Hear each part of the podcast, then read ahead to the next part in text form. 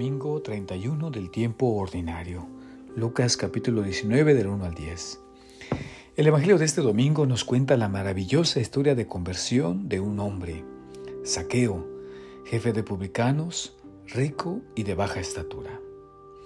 Su baja estatura puede revelar no solo su condición física, sino también el interior de su corazón, pues quien se siente inferior busca empequeñecer a los demás para no sentirse tan inferior o tan pequeño a su lado.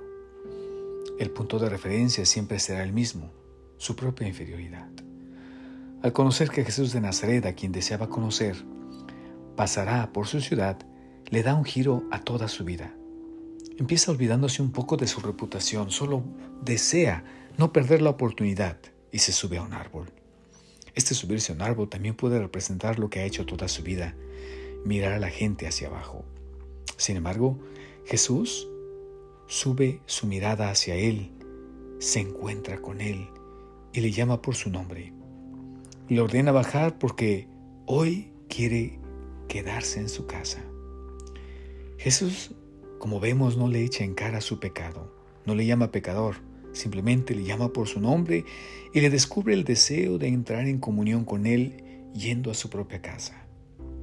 ¿Y qué sucede?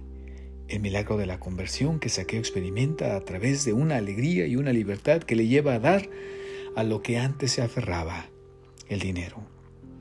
Sus ojos que antes estaban vueltos hacia su persona se abren y miran a los hombres tal y como son.